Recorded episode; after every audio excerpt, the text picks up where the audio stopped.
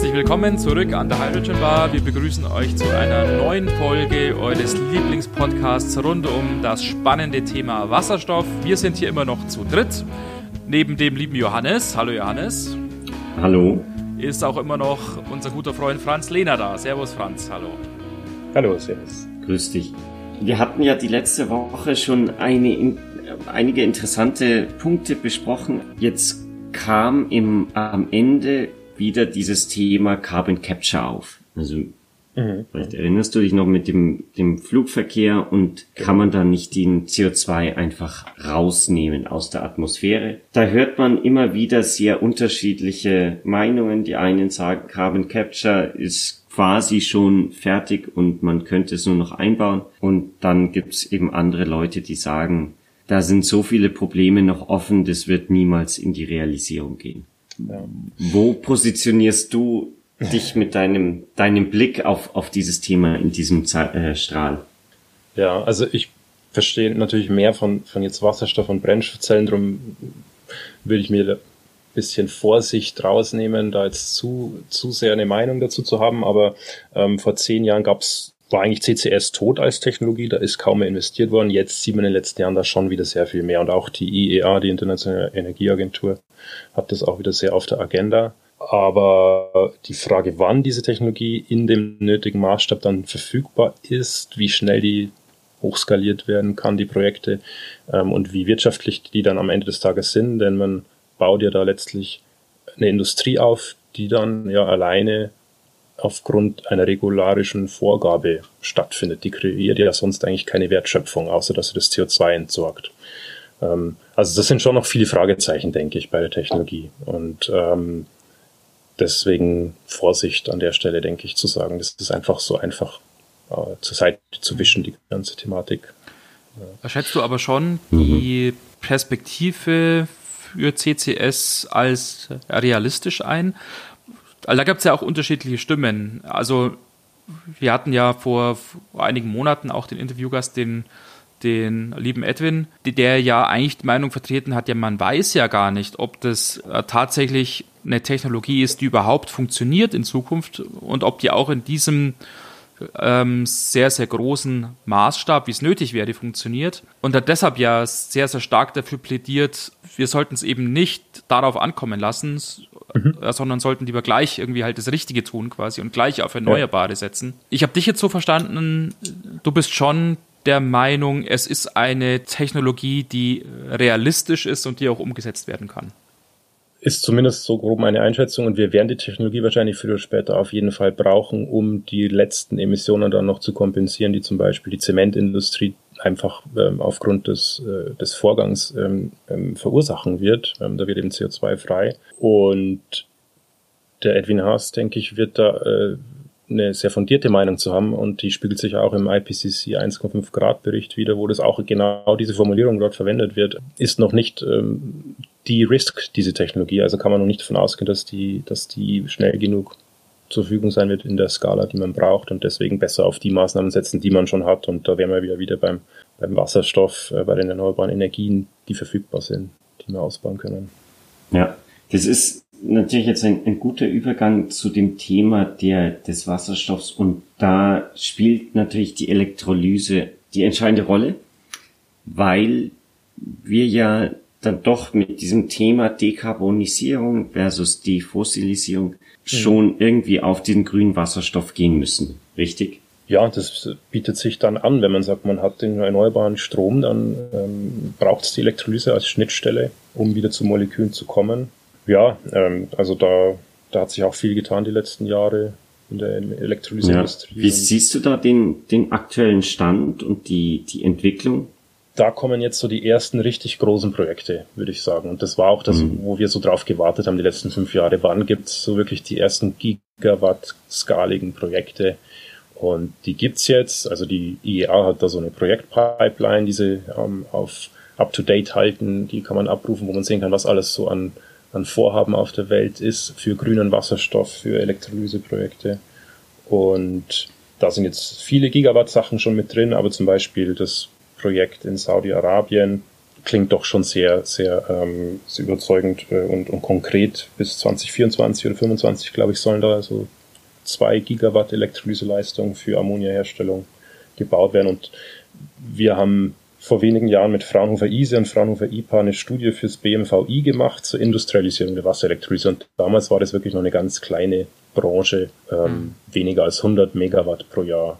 Und wenn man sich das überlegt, weniger als 100 Megawatt pro Jahr für die gesamte Industrie und jetzt kommen Projekte, die als Einzelprojekte zwei Gigawatt bedeuten, mhm. dann sieht man eigentlich sofort, auf, auf was für eine Kurve da, da jetzt sozusagen gearbeitet mhm. wird.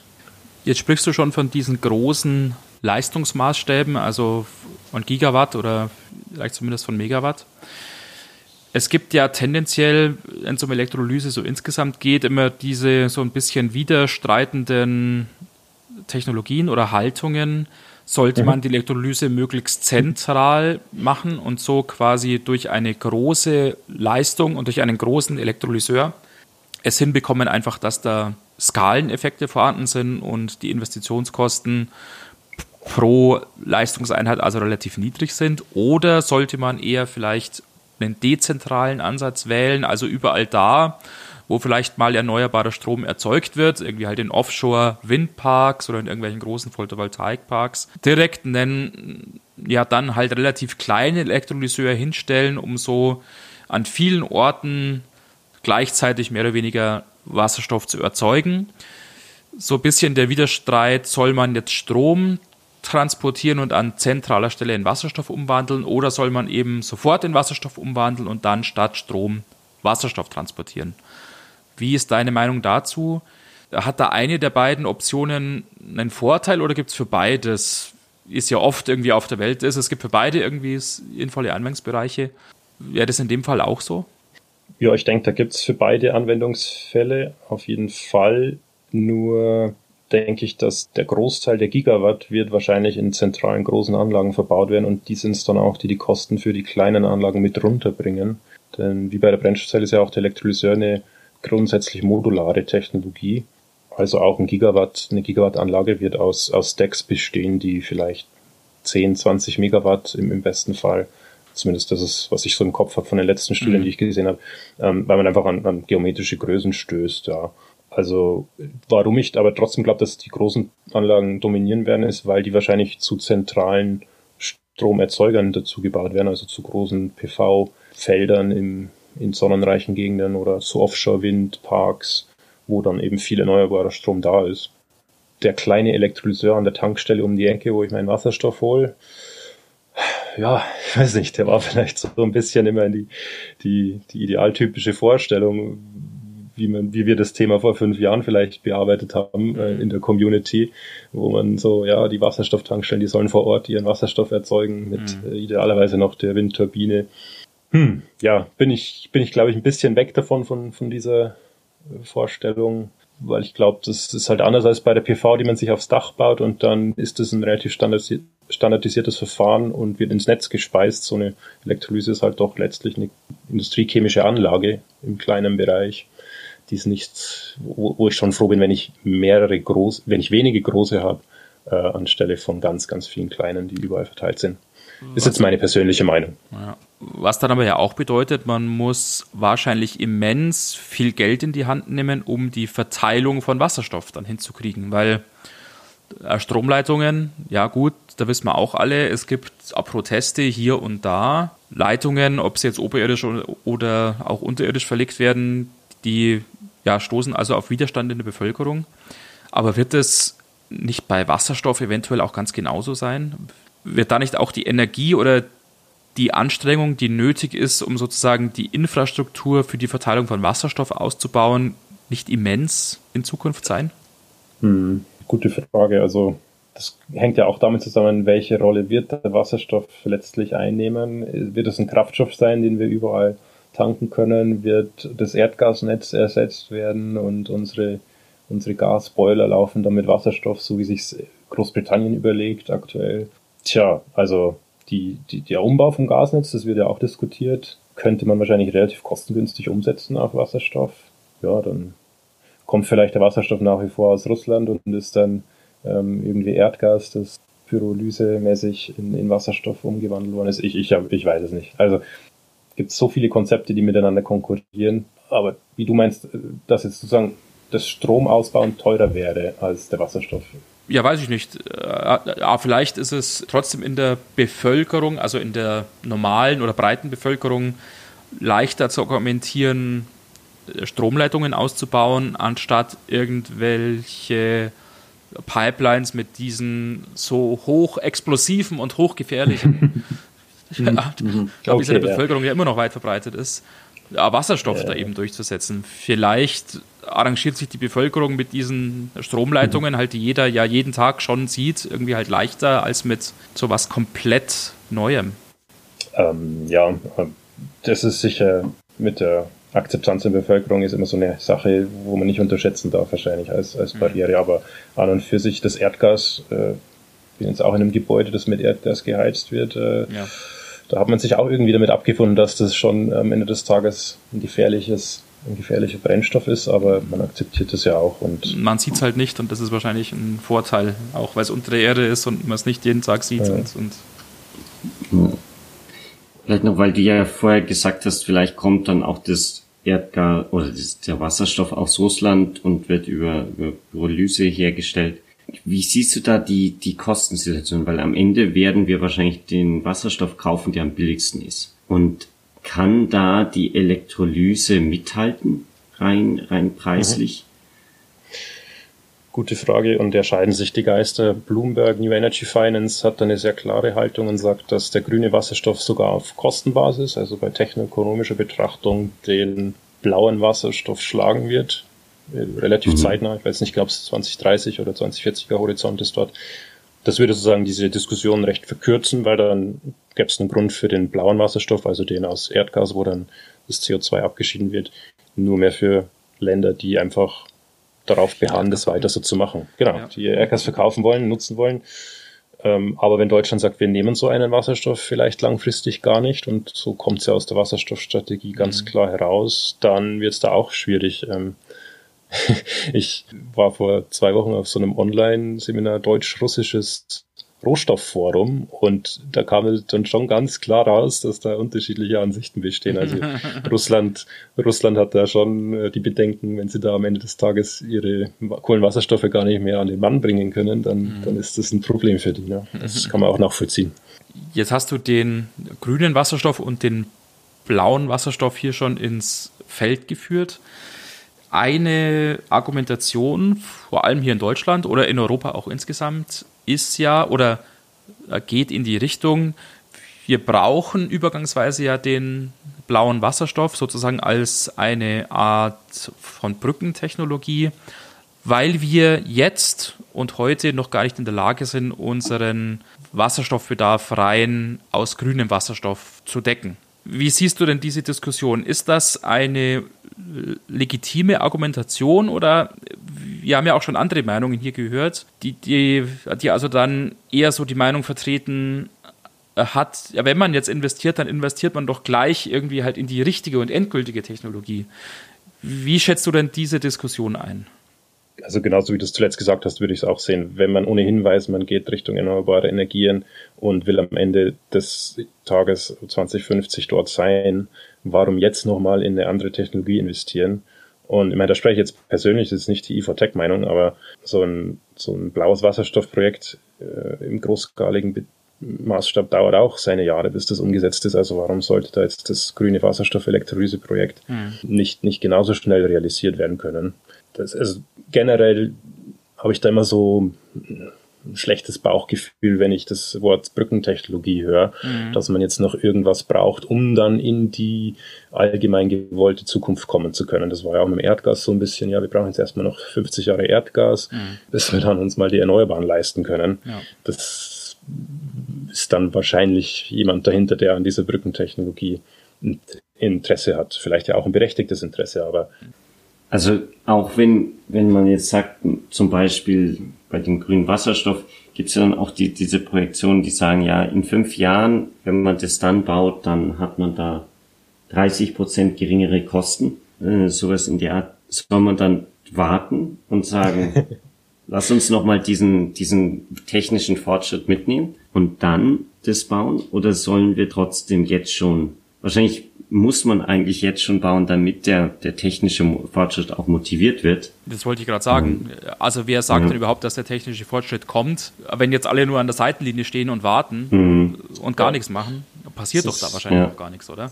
Das beste Beispiel dafür ist ja, so würde ich jetzt sagen, äh, das mir dazu einfällt, ist, ist die EEG das EEG, das dafür gesorgt hat, dass Photovoltaikstrom weltweit bezahlbar wurde. Also äh, ich war jetzt zehn Jahre in der Schweiz und, und behaupte jetzt mal, das kann man dann über Deutschland schon auch von außen so sagen, dass, dass das gar nicht so schlecht war, auch wenn die PV-Industrie zwar aus Deutschland dann wieder weggegangen ist, aber de facto hat halt irgendwann sozusagen mal jemand gesagt, wir machen jetzt diese Technologie billig und dann muss halt erstmal rein investiert werden, aber man kann nicht ewig warten, bis mhm. man das macht. Mhm.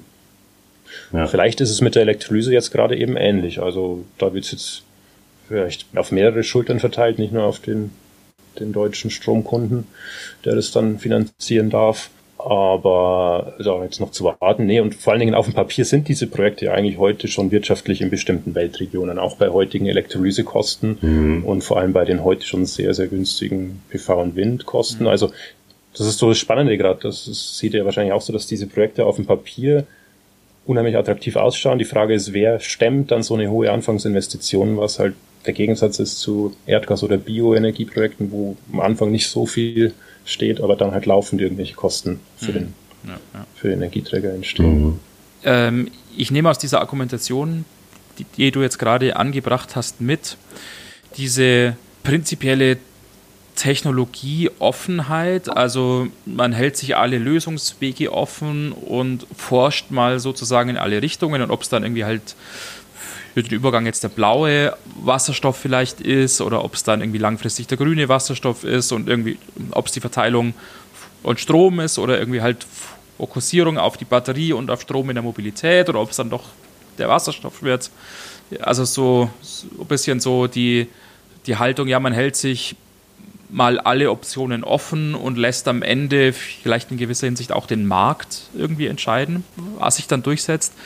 Dieser Argumentation folgst du dann wahrscheinlich nur eingeschränkt. Richtig ja, erkannt. Nee, also es wäre bei der PV und beim Wind auch so gewesen, da hätte man ja dann nur auf Wind gesetzt zu der Zeit, wo der PV-Strom viel teurer war. Und mhm. wo wären wir dann heute 20 Jahre später? Mhm. Ähm, also diese die Technologieoffenheit klingt immer erst toll, kann man unterschreiben. Ähm, lasst es den Markt regeln, kann man auch gleich unterschreiben, fühlen sich alle wohl, meint man auf den ersten Blick. Aber ähm, die Weltwirtschaft hat eine gewisse Menge an Kapital, würde ich jetzt mal sagen, zur Verfügung, um diese Aufgabe zu stemmen. Und die Frage, in welche Technologien dieses Kapital und Energie gesteckt wird in den nächsten fünf bis zehn Jahren, hat natürlich eine, eine sehr deutliche Auswirkung darauf, ob wir das Ziel am Ende des Tages erreichen. Und wenn wir jetzt mhm. Gießkannenprinzip alles ein bisschen mitfördern und sagen, ähm, das wird dann schon der Markt regeln. Weiß ich nicht. Also auf die Technologien setzen, die am effektivsten uns ans Ziel bringen können, finde ich schon wichtig. Und der blaue Wasserstoff ist halt nun mal kein Null-Emissionstechnologie. Da bleibt am Ende was übrig. 10%, 5% mehr. Wer weiß, was noch mit Methan ist in der ganzen Erdgasgeschichte. Also da, da investiert man in was, das eigentlich nicht in das Gesamtkonzept schlüssig reinpasst. Mhm. Was mir da nur immer Sorgen macht oder ja, vielleicht in gewisser Hinsicht habe ich da auch Angst sozusagen davor.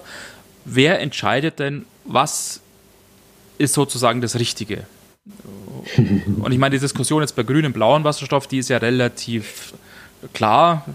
Da spricht natürlich viel irgendwie halt für den grünen Wasserstoff und wahrscheinlich relativ wenig für den blauen Wasserstoff. Aber es gibt dann so Felder, irgendwie so das beste Beispiel ist irgendwie der Herbert Dies, Vorstandsvorsitzender von Volkswagen, der ja sehr, sehr stark, vielleicht auch der Elon Musk, in Richtung dieser Batteriefahrzeuge argumentiert und sagt, ja, Wasserstoff, das ist doch Quatsch, da können wir doch kein Geld reinstecken. Aber mit welcher Berechtigung entscheidet jetzt jemand wie ein Herr Dies, in welche Richtung es gehen soll? Äh, klar, äh, vielleicht ist die eine Technologie irgendwie halt besser als die andere, aber das bedeutet ja nicht, dass die andere jetzt nicht irgendwie eine Zukunft haben könnte oder da nicht auch den einen oder anderen irgendwie Stich oder Punkt halt macht. Und wer soll sinnvoll entscheiden oder mit Berechtigung oder Legitimierung entscheiden, welche Technologie am Ende dann tatsächlich gefördert wird und welche nicht? Hm. Ja, am schönsten wäre das natürlich hier in der Hydrogen Bar zu entscheiden, wenn wir das einfach jetzt mal so festhalten. Wie es Aber ich befürchte ja auch uns. nee, ähm, Ach so wichtig und großartig der Podcast ist, aber. aber ähm. ja, naja, das ist klar, da scheiden sich die Geister dran. Nur die werden natürlich, die haben das Interesse, hier ihre Fahrzeuge zu verkaufen. Ähm, die entscheiden aber natürlich nicht äh, die gesamte Energiewende und da, da sind die natürlich trotzdem im Wettbewerb mit anderen Technologien. Und mein VW, ja, äh, trotzdem macht Audi noch was an der Brennstoffzelle. Also ich denke, diese Sachen sind noch nicht endgültig entschieden, dass natürlich der Wettbewerb für den zwischen Wasserstoff und batterieelektrische Mobilität stark geworden ist, stärker als ich es auch vor zehn Jahren eingeschätzt hätte, muss ich ehrlich zugeben. Mhm. Das, glaube ich, können wir auch so festhalten. Also mhm. hätte man vor zehn Jahren wahrscheinlich alle nicht gedacht, wo, dass die Batterie mal da ist, wo sie jetzt ist. Ja. Und dann, wenn man ehrlich ist, muss man sich wahrscheinlich auch fragen, wie weit geht es dann noch, noch äh, ja, in der ja, Richtung. Ähm, aber haben wir schon mal angesprochen, es gibt ja noch genügend äh, Anwendungen, wo der Wasserstoff auf jeden Fall gebraucht wird, mhm. die jetzt äh, nicht direkt elektrisch zu machen sind, Schiffverkehr, Flugverkehr, chemische Industrie, äh, vielleicht auch vor allen Dingen die, die saisonale Energiespeicherung, also dann dieses ganze erneuerbare Energiesystem ausgleichen. Mhm. Ähm, vielleicht wird dann einfach Wasserstoff, Erdgas, Kraftwerke ersetzen. Ja, also für den Wasserstoff und die Elektrolyse mache ich mir da überhaupt keine Sorgen. Brennstoffzelle ist tatsächlich in einem sehr äh, entscheidenden Wettbewerb, denke ich, die nächsten Jahre, um, mhm. um sich da noch zu behaupten gegen die Batterie. Ja. Mhm. Mhm.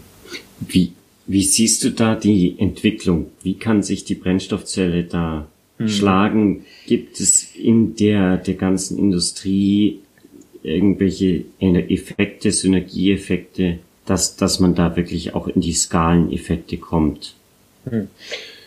Da gab es eine Zeit lang mal so ein bisschen die, die Vorstellung, dass die Elektrolyse und die Brennstoffzelle, weil sie ja beides elektrochemische Anlagen sind, sich da ähm, gegenseitig befruchten und Synergieeffekte hätten, sehe ich jetzt nicht so aus dem, was ich aus, aus der Arbeit im Bereich Elektrolyse und Brennstoffzelle kenne.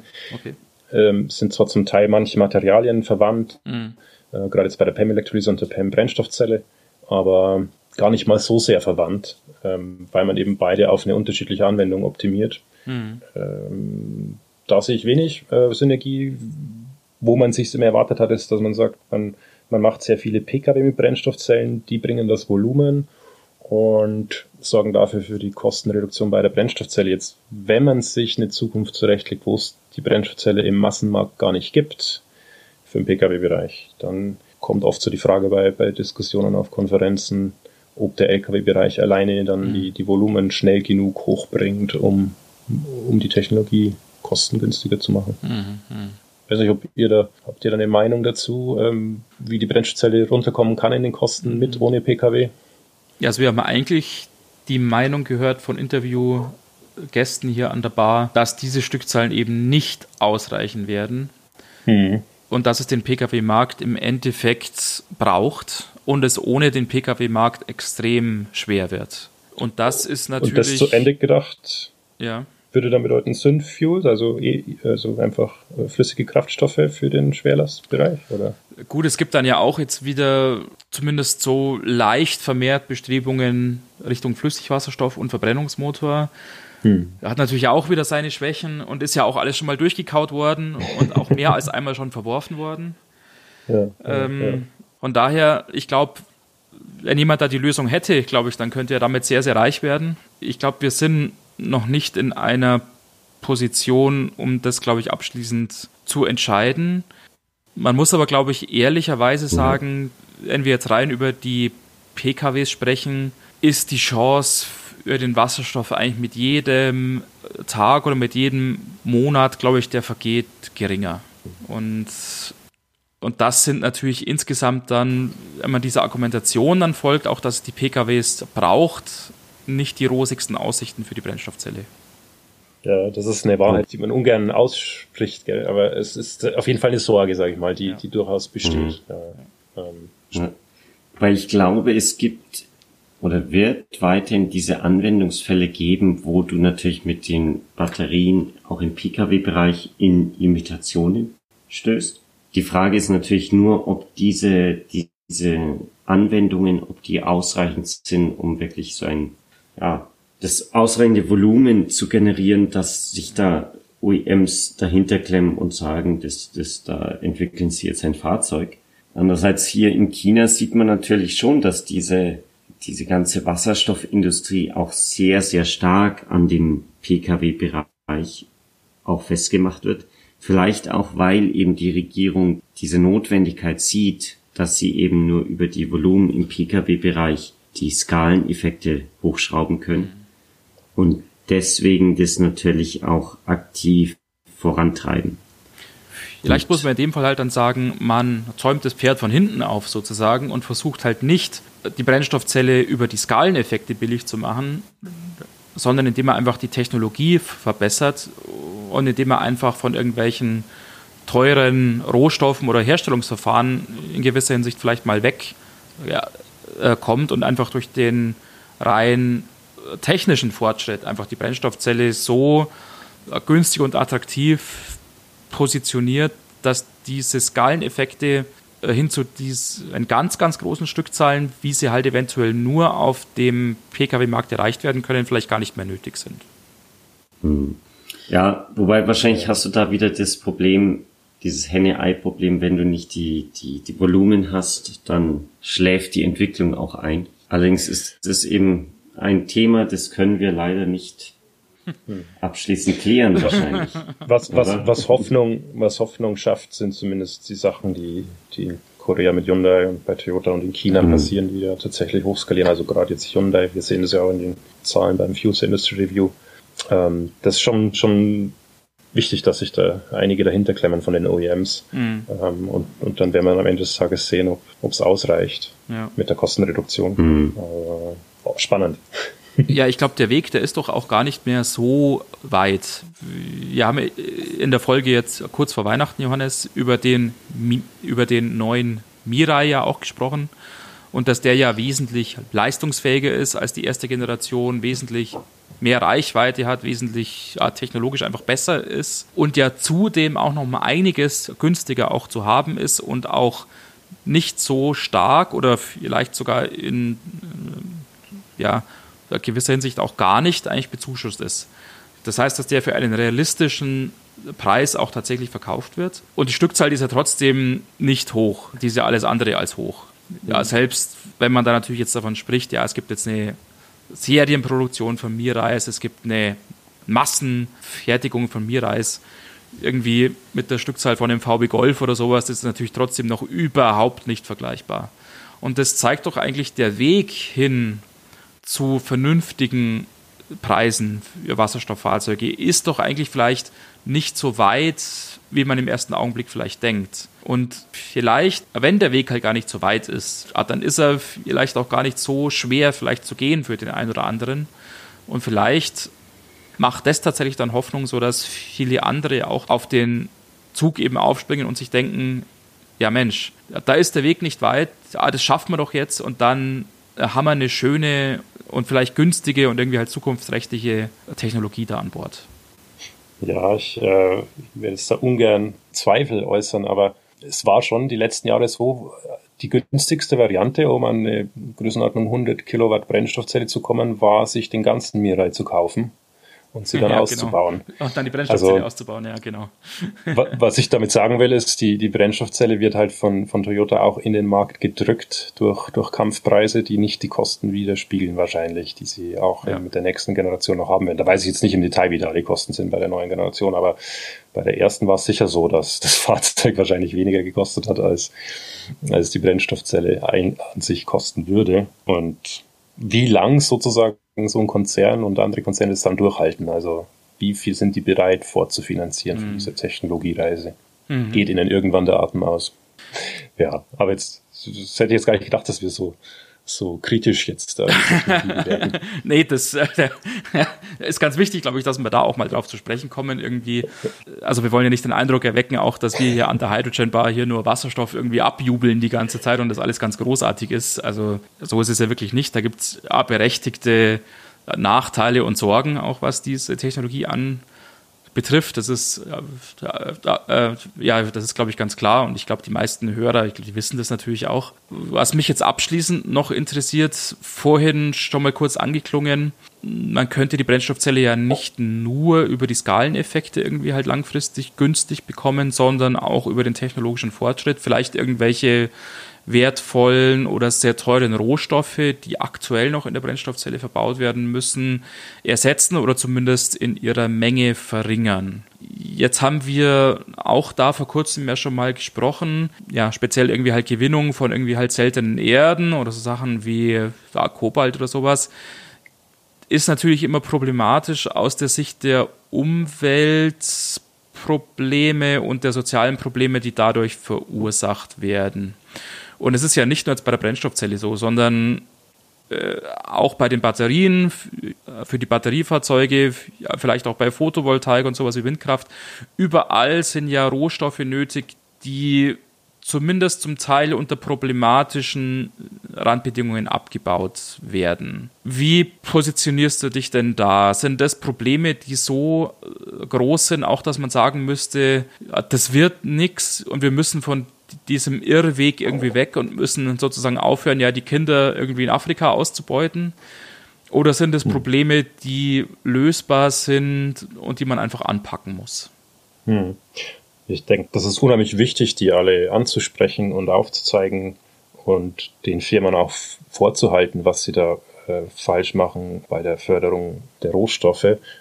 Es kommt aber, denke ich, schon sehr oft als Totschlagargument, zum Beispiel gegen die Batterie elektrische Mobilität, wie du sagst, also die, die Kinderarbeit in, in, der, in der Kobaltmine oder ähm, ähm, die Umweltbelastung in Chile für, für die Kupferherstellung.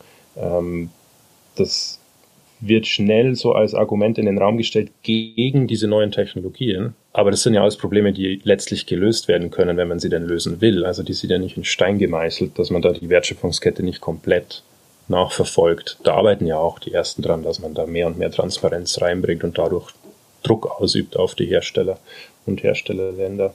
Die Brennstoffzelle hat da vielleicht auch ein bisschen Vorteile, weil sie nicht ganz so viel von diesen, von diesen Metallen und Stoffen braucht, die da eher kritisch gesehen werden. Aber haben natürlich alle diese neuen Technologien, sei es die Windkraft, sei es die PV, sei es die, die Elektrolyse ähm, oder die, die Batterie, dass sie sich der Lebenszyklusanalyse stellen müssen. Und das schließt halt auch den Abbau der Materialien ein, aber ist ja kein Argument per se gegen diese Technologien, sondern halt einfach ein Ausrufezeichen. Da muss was gelöst werden. So sind halt dann Diskussionen schnell mal vorbei, wenn jemand dieses Argument in den Raum stellt. Ja, dann, genau. Dann braucht man nicht mehr weiter diskutieren, weil es einfach per se schlecht. Ja. Heißt das, wir sollen einfach so weitermachen. So, nee, man ja. muss diese Probleme angehen, man muss die lösen. Und da sollten wir eigentlich eher alle an einem Strang ziehen, als uns das immer gegenseitig vorzuwerfen. Ja. Das ist ja immer die Frage. Ich meine, was ist die Alternative? Ah, klar gibt es Probleme. Also ich glaube, die kann man nicht wegdiskutieren. Aber man kann auch diese Frage nicht wegdiskutieren, ja, was soll man denn stattdessen machen? Die, die NOW, die Nationale Organisation Wasserstoffbrennstoffzellen in Berlin, ähm, ich glaube, das war der, der Julius von der OE, der hat das gepostet bei LinkedIn, die hatten auch so ein Factsheet rausgegeben vor kurzem zu der Frage ähm, Rohstoffproblematik bei Brennstoffzelle, bei Elektrolyse und bei Batterieelektromobilität. Mhm. Die ist einfach sehr objektiv mal auf, aufdröselt, was, was ist da kritisch. Mhm. Ähm, und wie kann man es angehen, ohne jetzt irgendwas unter den Teppich, Teppich zu kehren, aber, aber klar anzusprechen, was, ja. was da gelöst wird. Und ich glaube, wie, wie vorher auch gesagt, es ist halt wichtig, dass wir die Entwicklung vorantreiben und, und mitgehen und dann diese Probleme jetzt lösen und eben nicht dann sagen, da ist ein Problem, also bleiben wir alle stehen und warten, bis das Problem irgendwie von selber weggeht. Okay, ja, ich glaube, die Zeit, die neigt sich leider schon wieder sehr, sehr stark dem Ende zu. Wir haben schon wieder eigentlich, man ganz ehrlich ist, die Zeit auch bei Weitem überschritten. Aber äh, es waren wieder mhm. super spannende Diskussionen aus meiner Sicht, super spannende Themen. Vielen ja. Dank, Franz, nochmal an dich, dass du hier mitgemacht hast Gerne. und dass du Danke. uns hier Rede und Antwort hier gestanden bist auf unsere doofen Fragen. Mhm. Gibt's Gibt es dann noch was, was du loswerden willst jetzt am Ende? Ja, wen ich noch grüßen will, nee. Ähm, ja, genau. Nee, ich denke, das war, das war echt schön, einfach mal so, so ähm, geradeaus äh, drauf, drauf zuzudiskutieren, ohne jetzt irgendwelche Partikularinteressen im Kopf zu haben. Und wie gesagt, ich spreche natürlich da jetzt für mich persönlich und nicht für Ifotech, aber wir haben diese ganze mhm. Diskussion natürlich auch im Team und da äh, das ist einfach, äh, ich glaube, wir haben es am Schluss jetzt eigentlich zu einem schönen Konsens gebracht. Wir sollten da alle an einem Strang ziehen und das als Herausforderung sehen, die ja. Energiewende. Mhm. Und uns nicht gegenseitig was ähm, Steine in den Weg legen. Genau. Ja. Mhm. ja, das sind schöne Schlussworte, würde ich jetzt mal sagen. Vielen Dank an die Hörerinnen und Hörer fürs Zuhören und an dieser Stelle wie immer noch der Hinweis, gerne mal auf der Homepage vorbeisurfen, www.hydrogenbar.de. Und wie immer, schreibt uns nach wie vor euer Feedback sehr gerne an unsere E-Mail-Adresse kontakt.hydrogenbar.de. Wenn ihr Fragen auch an den Franz habt oder vielleicht Meinungen habt, auch die von der Meinung von Franz abweichen und die ihr gerne loswerden möchtet, schreibt es gerne an die E-Mail-Adresse und wir leiten das dann entsprechend auch weiter oder ja, versuchen auch selber natürlich darauf zu antworten. Und ansonsten bleibt nur noch, ähm, ja, nochmal vielen Dank zu sagen fürs Zuhören. Wir hören uns dann in einer Woche wieder zu einer neuen Folge von der Hydrogen Bar. Einstweilen sage ich Servus und sage auch Servus zum Johannes und natürlich Servus zum Franz. Vielen Dank, dass du dabei warst. Vielleicht hören wir uns auch bald an dieser Stelle mal wieder. vielen Dank euch beiden. Hat mich gefreut. Danke. Vielen Dank und habt eine gute Zeit. Macht's gut. Bis bald. Ciao.